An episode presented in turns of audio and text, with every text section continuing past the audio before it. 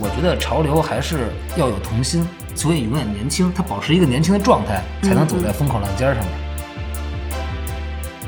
如果说玩具的收藏的话，我就算是渣男了。你跟父母不在一个时代，他们根本就不知道你做的是什么，就是一个你在宇宙的另外一个世界里边，所以他们肯定是希望你上班、结婚、生子这一条路，但是你走到了一个另外一个世界里。朝服听着怎么那么土？朝服是上朝吗？所以它就是一个金字塔。一开始说是这么一个大的池子，嗯，它慢慢潮玩也好，国潮类的服饰也好，然后包括说唱也好，这种东西最后都会变成这样。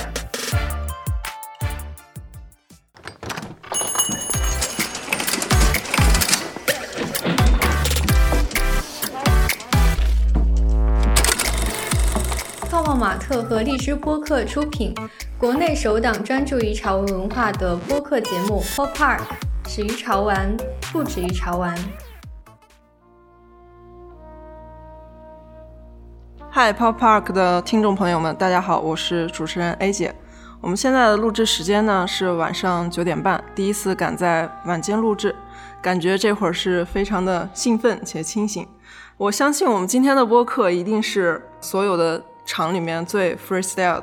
那我们今天分享的主题非常的有意思，是为什么说唱大佬偏爱潮玩？听到这个主题，那我们就废话不多说，接下来我为大家揭秘今天的神秘大咖，他就是在东二环的胡同里开了一个潮玩咖啡店的旭哥，欢迎旭哥。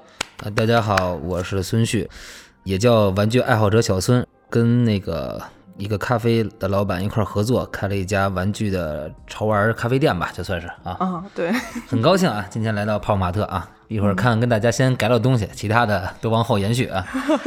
行，好嘞。那当然呢，其实我们在跟旭哥联系之前呢，发现了旭哥还有一个更炸的一个身份，就是他是中国早期非常出名的说唱团体对我我龙井说唱的成员。对对对对然后，这期真的是遇到了一个音乐圈的潮流大佬，那也请旭哥在这一期请多关照。哎呦，做过功课啊。对呀、对我我是属于上个世纪的说唱的团队，然后龙井说唱的一个成员，对我叫孙旭，大家晚上好。我们发现旭哥呢，还是通过这个神奇的一个潮玩的咖啡店，嗯那它叫苦尽咖啡。对那这家店为什么叫苦尽咖啡呢？那得问那咖啡老板。我觉得从我来理解的话就很简单，就是苦尽了，甘自然就而来了。对，哦而且他们是咖啡店，他们希望这个苦里边并不是苦，它是苦尽了。当你喝尽了之后，你就会尝到甘甜。哦，因为这家咖啡厅我们以特调为主，不是纯咖啡那种，都是特调的，就是每一个都是有特色的那种。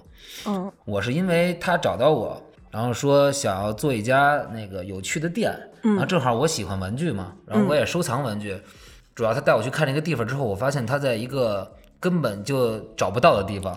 就是隐藏在胡同之中，不只是胡同之中，他在胡同的那个院门的再往里的最里面，犄角旮旯。就是如果说你可能一个不注意骑车就过去了，然后而且我们的客人有很多都是，嗯，打电话要问到底在哪儿，然后有的人在那个大铁门面前站了半天，他也不敢进去，嗯就是还在质疑是不是店在这里边。当时带我去这么个地方，我一眼就相中了，我觉得这就是我要的。我觉得玩具店一定要开在一个神秘的地方，就像秘密基地一样。嗯，我不想把它开到商业区里边，因为我也干不过泡玛特啊。我是更希望就是让大家去发现，然后到这边之后大家去交流，可以坐下来。然后为什么要跟这个咖啡去合作呢？现在咱们继续说，就是因为我觉得咖啡是一个非常有格调、非常有情调的一个饮品，嗯它可以让吸引大家留住在那个地方。去沉浸式的去，比如说发呆一个下午，或者说大家聊天一个下午，嗯这个跟其实玩具是完美的结合上了。大多数啊，现在买玩具还是比较浮躁的买法，对，到那儿买完就结束了，对吧？可能这个时间不超过十分钟到十五分钟。我是希望到那儿之后可以跟大家去聊聊天儿，就是哎，你这个玩具是怎么买的？你为什么喜欢这玩具？这玩具是从哪儿来的？所以哦这个跟咖啡的这个它能留住人，然后加上我的玩具，就是完美的结合在一起了。所以我就一拍即合，再加上那个地方就是神秘，就是让大家找不着。就是我觉得在北京如果开一家玩具店，一定要开在一个胡同里，对，对，比较有那那个文化的感觉。主要我从小就在胡同里长大的，所以我就觉得那个地儿是我根深蒂固的。我小时候的玩具店就在胡同里边，你要穿很多小细胡同，可能有一个老奶奶，一个小窗口，就那就是我的儿时的回忆啊。明白，就是对北京的这些呃成长的孩子来说，他可能有一种童年的感觉；但是对于其他的一些玩家来说，可能我还没到这个咖啡店，就有一种捉迷藏的感觉，挺好玩的。对，其实很多就是看到网上的一些对我们的一个评价，这个店的评价其实特别有意思。大家都说一开始的时候就是特别失落，就这什么呀，在哪儿啊？但是大家当他们进到最里面拐弯，看到我们那个里面一推门的时候，就是别有洞天那个感觉的时候，其实就一下就觉得哇，感觉你知道，就是从一个人的表面进入到内心的那种感觉，就是一下就代入感特别强，有点像咱们看的那个宫崎骏的那个动画片儿，对动画片儿，就是他从一个普通的地方直接就进到另外，哎，那叫什么来着？突然间在嘴边上啊，千与千寻，千与千寻，就是他们通过一个桥洞嘛，嗯然后不是开着车，然后穿过那桥洞就到了另外一个世界嘛。嗯，我们就是那种感觉，我就从小就是想有那种感觉，让大家从一个地方到一个世外桃源那种感觉。然后比如说从一个咱们大家都是压力很大，然后比如说精神都紧绷那么一个地儿，然后一下穿越到另外一个世界，那个地儿是非常放松的，然后大家可以在里面去享受自己的内心世界，然后可以像个孩子一样，这就是我想要的，就是完美的搭上了那个地儿。从小到一个大的世界一下打开。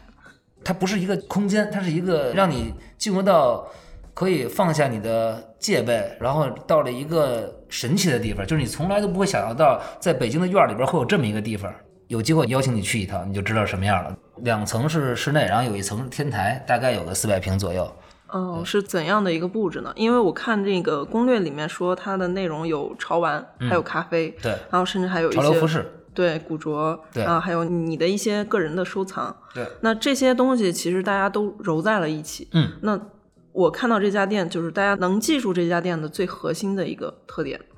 核心我们不需要核心，对我觉得这里边每一个东西就像阴与阳一样，它是完全完美的揉在一起的。嗯就是大家买了一杯咖啡，你知道吗？那个地儿其实它并不是很大，而且它是在一个院儿里，它是原来是一个民宿改的，都是一间一间的小屋子。我们把它打通，然后打穿，做成了这么一个空间。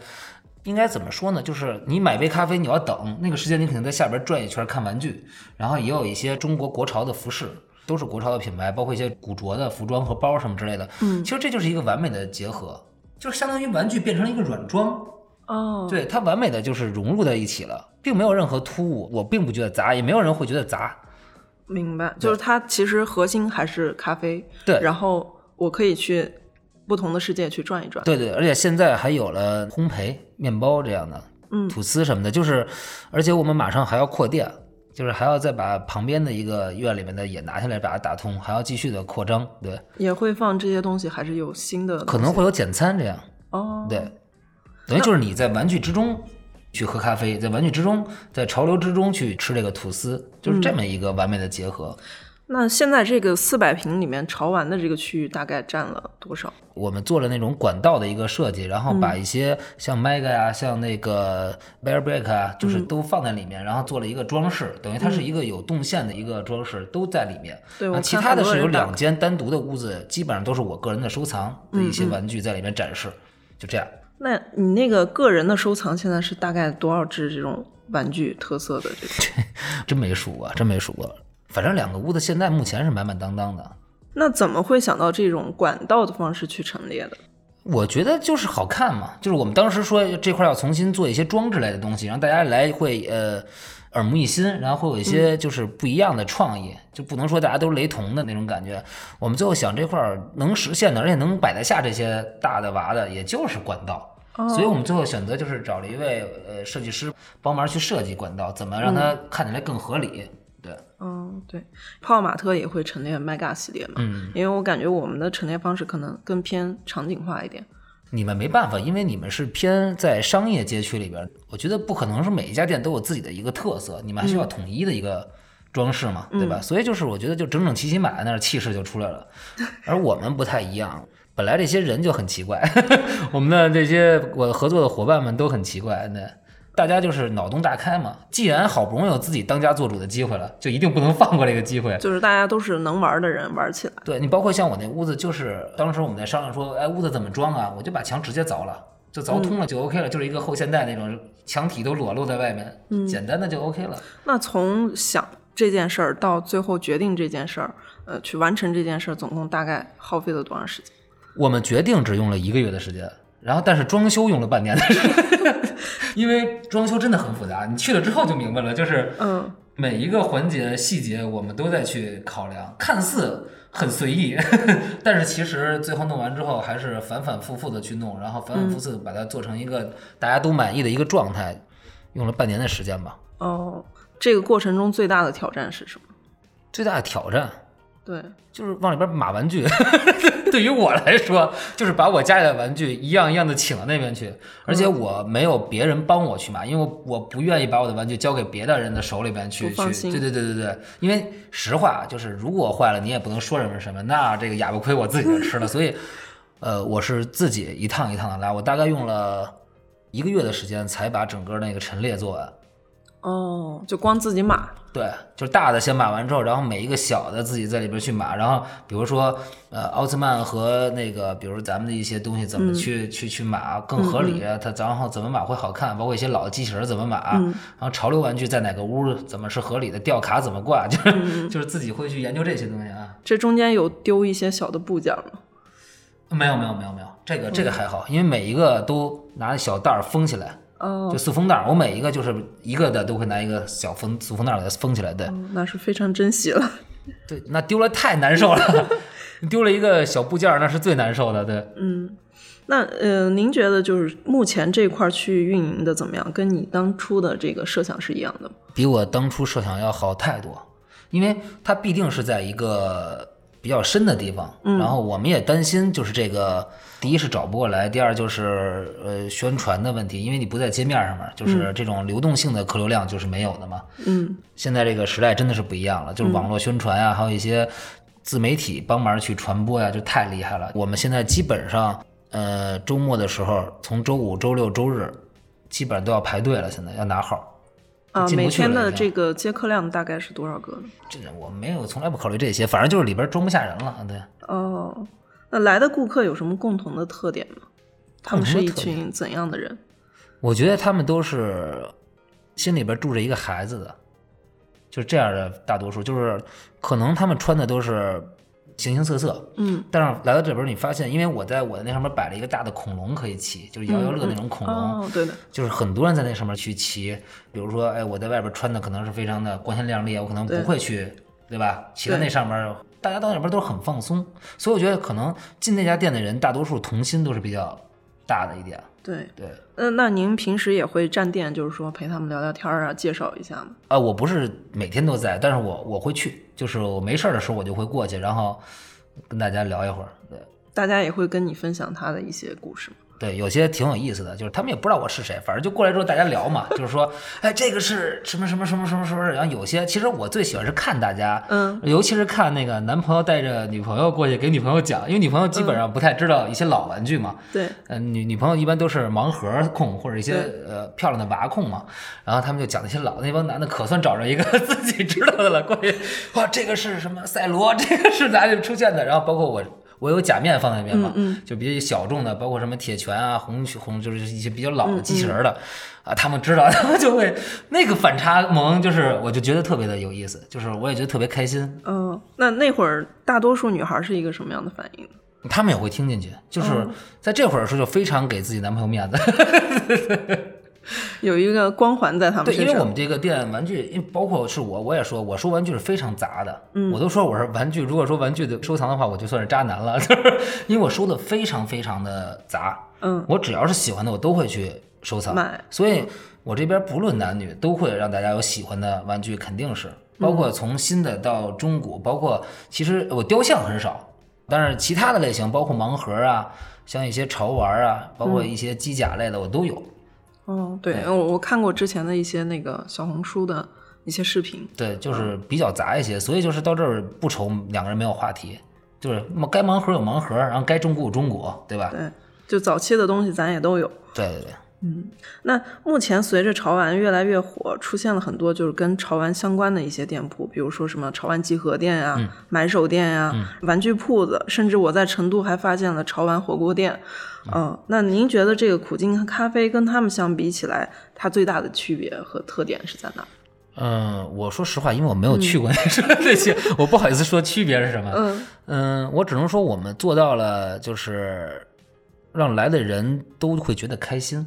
嗯对，那我不知道他们这些店让大家觉得是买的便宜啊，还是说我的其他的一方面，我们是、我反正我的本心，当然生意也是要要去在乎的。对但是从我跟我那个合作伙人来说的话，他负责运营这一块儿，嗯我就没有什么压力。我只负责玩儿。对我负责让大家开心，所以我就是每天都在往里面填充新玩具。其实对于我们来说，这就是一个秘密基地。然后我欢迎大家进入到我们的秘密基地来，然后来秘密基地，我给你分享，让你们去开心，让你在这块儿去放松，这是我们的目的。就是我们的目的是让大家更 chill、更舒服、更开心。对，那啊，其他的，比如说您说那个，刚才我就是觉得特别逗，您说那个呃火锅儿呃潮玩儿，我们想过，对，因为苦尽也有火锅店，嗯现在也开着叫王歘歘一个火锅，对，然后我最后放弃了火锅，就是我觉得可能会对我的玩具有影响，在拿回家的时候可能只能开火锅店了，对，反正我比较心疼我自己的玩具，所以我觉得咖啡是一个目前来说是调性最大的，嗯，对。明白。那现在所有的这个您收藏的这个玩具都已经从家搬到这个店里了，还是说只是展示了一部分？一部分啊，一部分，一部分那我们会定期的去换吗？就是呃，换着展示。我估计换是来不及了，我可能会再开一家。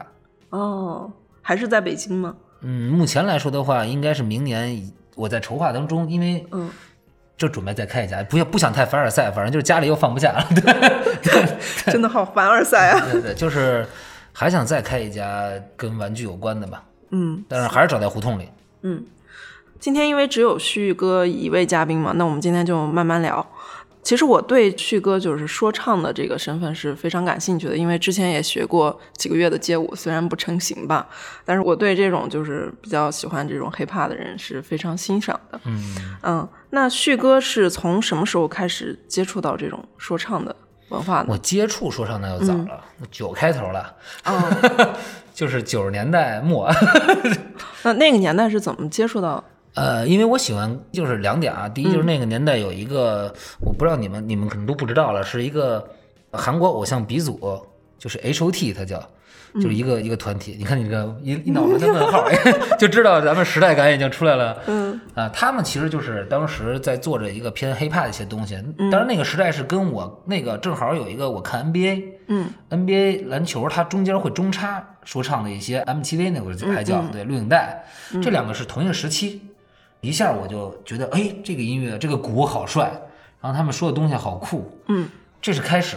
后来到呃九九年两千年初的时候，嗯，我也可以网上冲浪了。哦，对，那会儿就是可以有电脑了，然后就是信息量更大了，一下就听到了这个世界上最美妙的 hip hop 音乐。对，哦，就是说从零几年的时候就加上那会儿正好自己是一个叛逆期，那会儿是多大？我不告诉你，十五六岁吧，哦，对，那零七年成立组合的时候是多大？二十多，二十多。对，啊，那会儿是已经开始创作好多年了。那会儿不是，因为我最开始的时候是打街球出身的，嗯我打街头篮球打了六年，打了六年街头篮球是因为腿废掉了，然后又开始做说唱。对，哦。然后做说唱是从零五年差不多自己开始做，零七年是找到了志同道合的朋友，然后组队，组队叫哦龙井说唱，然后就是一下十五年，对，哦，其实一直都走在这个潮流的前沿。那一直都是运气好，对。那当时周围的人是怎么看待就是潮流或者是说唱这件事儿？嗯，当时其实潮流还是比较就是小众，特别小众，可以说是，就大家对这个词儿可能都很小众。嗯对，然后怎么看待？就是你穿的跟别人不一样，然后你整个的让人觉得很很怪异。嗯 就是那会儿可能就是人家觉得你是一个干嘛的，对吧？哦就是是大家会那会儿是异样的眼光，大家不是欣赏的眼光，嗯，是你跟大众不一样。就我觉得这种从众心理还是 对吧？那家里人会怎么觉得？会觉得这孩子在干嘛？没正形吗？对，就是跟刚刚开始打击球的时候，因为我一开始也不太理解，跟他们其实是有点对立的。就是加上叛逆嘛，就是他们越不让干嘛越干嘛。但是后来我就理解了，因为你跟父母不在一个时代，他们根本就不知道你做的是什么，就是一个你在宇宙的另外一个世界里边，所以他们肯定是希望你上班、结婚、生子这一条路，对吧？对，然后，但是你你走到了一个另外一个世界里边，我就后来就理解了。就一开始的时候，确实他们不理解我，我也不理解他们。对，嗯，留意到您之前的采访说，早期会去这个纽约布鲁克林去表演说唱，在没没那么夸张啊，不是早期，是后来我们已经小有成就了之后，才才去那边做的巡演。对，就几年前，没没有特别早，特别早的时候只去过澳洲。什么时候开始收集这个潮流玩具的呢？我不知道您对“潮流玩具”这个词是怎么去理解的啊？我还是习惯叫玩具。嗯潮流是大家安上后来的一个比较冠冕堂皇的词，嗯就潮玩这个词，对对我还是管它叫玩具。你要说收玩具开始，那挺早的了。我从小时候就断断续续的，那会儿因为真没钱，嗯就是有些东西只能看着，就是 window shopper，只能看橱窗里面的别人买。后来就是自己有这个实力之后，才大肆的开始收。你说真正开始收玩具，正经成型收差不多十年吧。十年。对，那会儿主要收的是香港那边的玩具吗？还是哪里的？嗯，那会儿主要收的是偏呃小时候看的一些动画的 IP，然后一些改啊、包括一些老胶，然后还有一些就是包括我我最开始收的时候是 M 豆机，就 M M 豆那个机器，我特别喜欢那个机器原理和它那个整个的大色块儿那种感觉，我就特别喜欢，而且他们几个看着特喜庆。嗯那那会儿怎么买的？呃，上海他们有店嘛，然后包括有些其他的小的超市里边也有卖的，嗯，然后包括从网上也可以去买，就专门跑到上海，然后去对，买。哪儿其实就是那会儿就是有 M 豆店，就是走到哪儿买到哪儿。然后有一些中古的，比如说像那会儿有鬼市什么之类的，他们有一些老的。然后包括我有一些朋友，他们给我拉到一些群里边，他们专门是这种卖中古玩具的，就各种去淘嘛。哦，就目前收集的种类最多的玩具是哪一种类型的？哎呦，都挺多，吊卡类吧。吊卡类的，对对对对，还是国外的这些 IP？还是嗯、目前来说的话，日本的和美国的还是偏多一些，因为中国的潮玩才是刚刚起步没几年，但是现在是突飞猛进，就追的也比较多，一些独立设计师的就买的挺多的，现在而且是疯狂买，因为我加了很多独立设计师的微信。哦，那那那中国最常买的那个独立设计师是哪位的？啊，对，茉莉，因为你知道最早的时候，咱们在王府井开那家店，我不知道是是第一家吗？王府井三层是是第一家嘛？然后那会儿刚出了茉莉的，就是水果系列，猕猴桃啊，我还去排队呢。那会儿设计师我还有亲签呢，他的海报亲签，然后我抽到了两只，一个猕猴桃，还有一个火龙果吧。对对对对，很早其实我就开始收了。就是一六一七年。对，包括大久保和那个拉布布在泡玛特之前我就开始买，然后后来试了之后就更方便了买。对，嗯，国外的那些潮流玩具主要是带 IP 故事的那些。对我是基本上都是带 IP 故事的，包括其实有好多设计师他们都是呃选择了配色或者一些故事背景全是跟 IP 是相关的嘛。我自己还是根深蒂固，是小时候我看过些什么。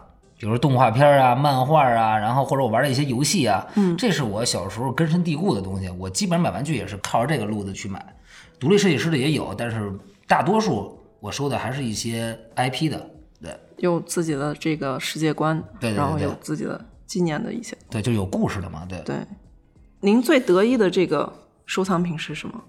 凡是我花钱了的，我肯定都是喜欢的，嗯，就是挑不出个最吧。哦，对，你要说有意义的，就是那种可能呃，就是去了其他的国家，然后在一个很不经意的小店，可能你淘到那种惊喜，会有一些小的老胶啊，然后包括一些特别小众的奇奇怪怪的，我甚至都不知道它是什么的一个一个造型的玩具，比如它是一个外星人，但是它不隶属于任何 IP，可能是一个特别小众的，咱们都不知道是什么的，就那种，但是那种你淘到了，然后你欣赏那种感觉是。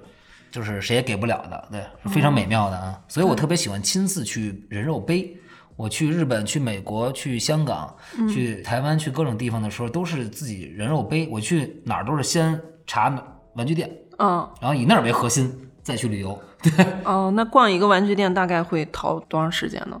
是那种非常细致的淘，非常细致，因为呃，基本上是地毯式的。因为我们到日本的话，嗯，我们有一个玩具小分队，嗯，每家店基本上都在两个小时左右吧，要反复的去淘，因为他们也都有很多、日本是那种码的非常密。而且你语言不太通，你还不好意思让人去帮你开柜子，每个都拿出来看，所以我们会拿手机放大，就这种，就是就你懂吗？就是在那看看不见，你会放大那个角落里边那到底是什么？当你都记下来。照下来，然后给那个店员一个个看，我要这些，嗯嗯，啊，再筛选，所以每个次基本上都在两个小时以上吧。哇，嗯，非常细致的一个活。所以我们到那儿基本上就是玩具了，其他的时间没有。感觉跟那个老一辈儿拿着放大镜看古玩是一个道理。对，其实就是这一辈儿大家都在收集玩具，然后上一辈儿可能是邮票，然后一些古董，对吧？字画。对对。我觉得有一件事儿很奇怪，就是我看到很多这种说唱的歌手，嗯，然后跟 hiphop 相关的这些明星，他们很多都是这种早期玩潮流玩具的这群人，嗯，但是他他们这些明星可能早期玩的就永远不是玩爵士的或者是玩摇滚的这群明星，这是为什么呢？就是 hiphop 跟潮流玩具中间有什么关系吗？我觉得这应该也是，嗯，可能玩 hiphop 的人大家都是童心比较重一点，嗯。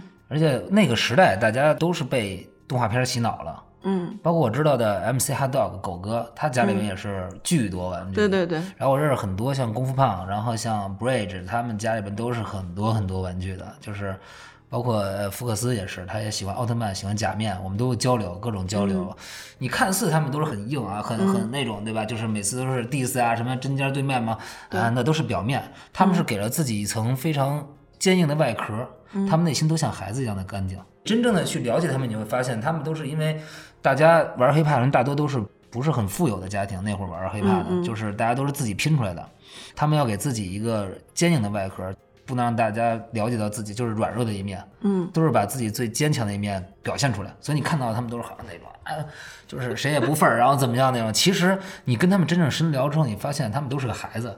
他们很幼稚，我们在一块儿，那简直是幼稚到家了。对，嗯，就是大家一起开心。所以其实潮流就是这样。我觉得潮流还是要有童心，所以永远年轻，他保持一个年轻的状态，才能走在风口浪尖上边，永远在那个尖儿上边。这是我的个人看法啊。如果有错，你们都说的对啊。对，对，如果有什么不对的，你们说的对啊。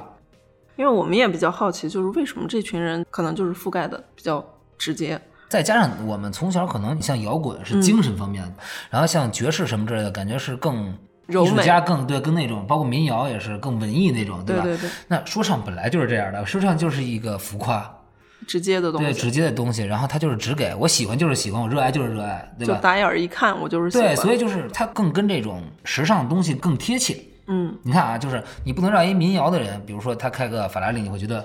很怪异，拿一个木箱琴，对吧？然后就很怪异。但是你说 hiphop 开一个法拉利太正常了，对吧？就是就应该归归他，所以他就是潜移默化，从那个时代开始，他们就跟潮流、跟时尚这个东西是是挂钩的。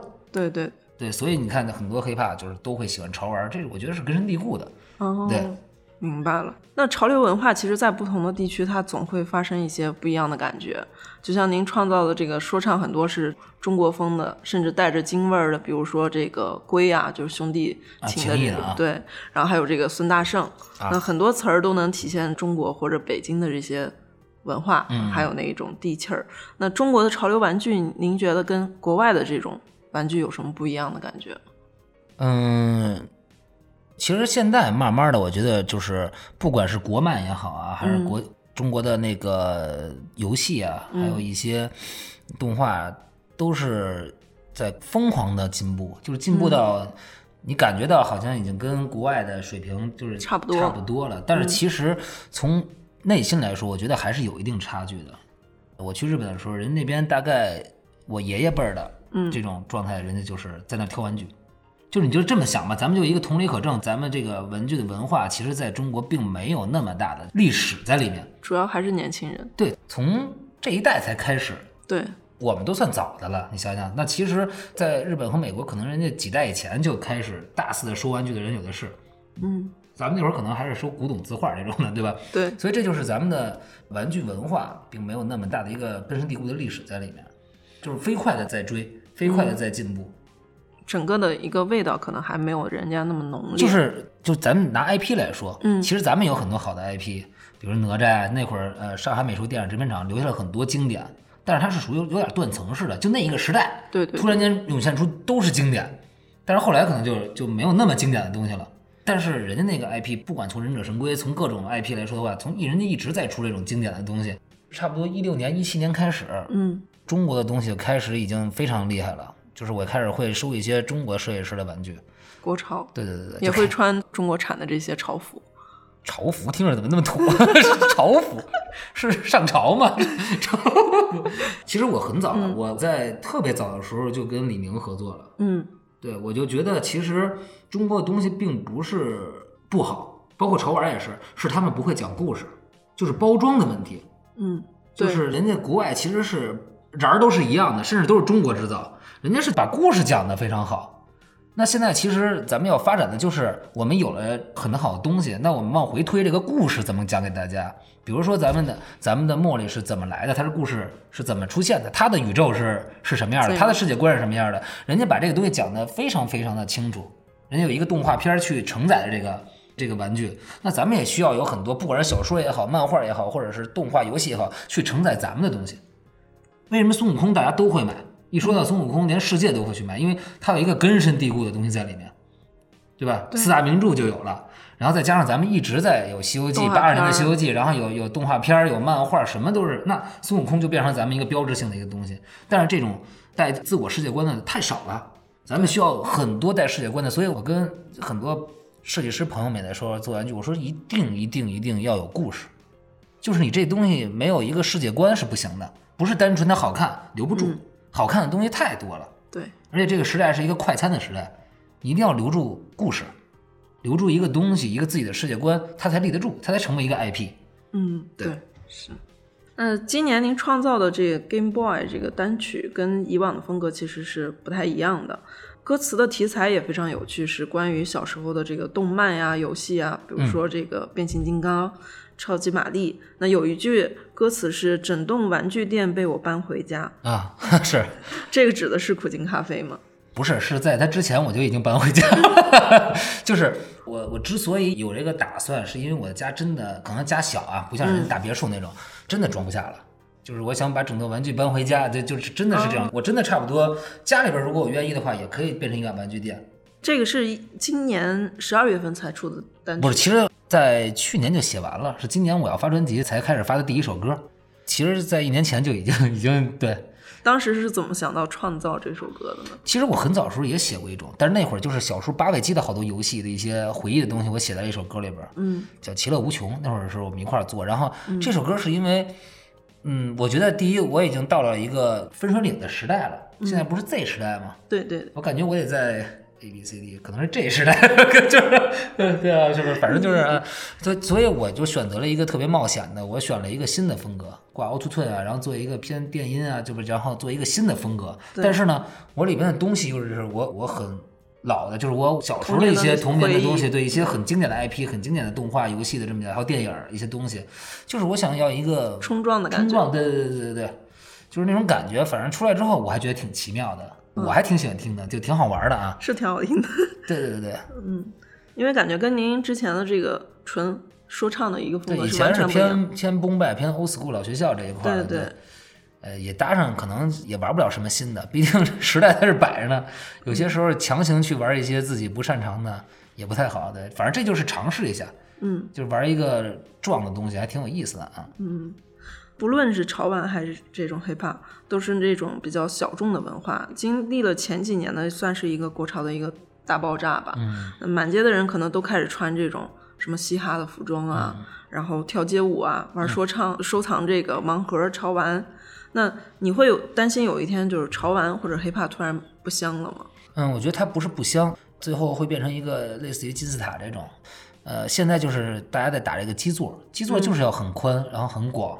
嗯，大家都去参与，对对吧？那参与，那最后就变成了一个往上，谁在顶层生活，谁更努力，然后谁的东西更好，它不会变得不好，它会只会优胜劣汰更严重，越来越尖儿。对，就是以前比如说大家玩是为玩玩了一个开心，那现在可能大家的功利心啊，包括一些其他的东西就越来越多了，它的包括技巧也是，嗯，以前大家就是哎 freestyle 啊，大家就是活得很 chill 啊，大家玩的东西是为了。高兴，嗯，现在在高兴的同时，你必须要有技术，对吧？在技术的同时，你还要叫，就是你会叠加很多的东西在里面，所以它就是一个金字塔。一开始说是这么一个大的池子，嗯，它慢慢潮玩也好，国潮类的服饰也好，然后包括说唱也好，这种东西最后都会变成这样。越来越完整，对，越来越完整，越完整。它这个圈子会越来的，也也圈层也是越来越完整，对，都是这样的。那您觉得潮流玩具会是越来越火的状态呢，还是说可能逐渐冷静，会到冷静期，会到冷静，期？然后再二次的爆发吧。大家现在都在一个圈层里边，嗯。然后就到二次爆发的时候需要破圈儿，嗯。不再是单一的一个，就像我说的，它需要其他的东西去，或者说我的设计不再是单一的一个属性，嗯。不是说我就是一个可爱，它可能是跟哪个 IP 做结合，或者说自己有一个单独的故事 IP 了，就是它会越来越完整。现在大家还都是以一个漂亮脸蛋儿，就跟小鲜肉似的，对吧？他总得也会唱歌吧，对，对吧？他不能永远靠脸吧？打针打到最后也不行了，他 他最后还是要靠真正的东西去谋生，对吧？这个玩具也是这样的。你先开始就大家都看好看，我冲动消费，到大家其实都差不多的时候，都玩明白了，就就是当呃玩家们都玩明白的时候，他们就该选择性的就是，哎，你这东西就是一个没有任何的文化底蕴，没有什么东西，然后包括设计啊、涂装都不行，对吧？那我为什么要买这个？为什么不买一个更好的？大家自己就会去淘汰一些东西。嗯这很正常，就包括现在这个时代，我的音乐很多 old school 也被淘汰了一样。不能说我们不承认，但是会有很多人会说嘛，这东西已经老了，对。那这就是很正常的一件事情嘛。但有的时候在把这种老歌翻出来听的时候，就可能过上十年五年的时候，对，这就是一个时代。包括我现在往回找了很多以前祖国版的玩具，以前买过很多祖国版玩具，对吧？就是、呃擦边球的那种。对那我现在那些也有很多人专门收藏这种玩具，它很经典。那会儿也买不到了，对吧？就都是一些老的那种，就是我家里还有好多呢，包括以前买的神龙斗士啊，嗯，高智能方程式赛车啊，我可能看一个表情就是都不知道是什么啊，反正就答应就完了，对，点头就对了啊。就是很多老的它都是无版权自己做的，可能有些地方还跟正版的不太一样，但是我觉得那也很经典。就那个时代有一个那个时代的好玩的东西，包括这歌也是一样，你翻过来的时候，它有可能又变成新一轮的潮流，对。它都是一个循序渐进一个圈儿嘛，慢慢的走。那现在玩潮玩的这群人，就是慢慢升级到这种顶尖的人，是越来越多的嘛因为现在玩潮玩的人还是以泡马特在带领着玩，就你们其实是校长，你们是这个学校的一个先知，你们带着这帮人告诉他们什么是潮玩，他不是我们。就我认识很多大神级别的嗯，那些人，他们还是属于小众，永远都是小众。你们是让大家普及了这个东西，我们没有变成大众的这个土壤，所以你们就做好你们。但是我是觉得，如果再往上走，你们就是要把故事做好了，把中间的断层补上。就是在这个时代，泡马特有一个，就是一个时代有一个天选之子，这个时代就是泡马特。最后，旭哥有什么想对听众朋友们说的吗？先说点自私的啊，那个今年发专辑了，大家有机会可以听一听，但是这不重要，重要的是有机会大家可以来到玩具店里边，大家聊聊天儿。然后明年我可能会做自己的一些小的市集，嗯，会找我自己喜欢的一些收藏玩具的朋友们，包括一些我喜欢的设计师，嗯，如果有机会大家也可以来玩儿啊。好，感谢旭哥，也希望旭哥越来越火，越来越炸。哎，我再插一句啊，那个也希望泡马特对 能让大家多中签儿啊。对对，好，行，谢谢旭哥，拜拜。嗯，拜拜。词，这是中国制造。Go yellow, go, yellow,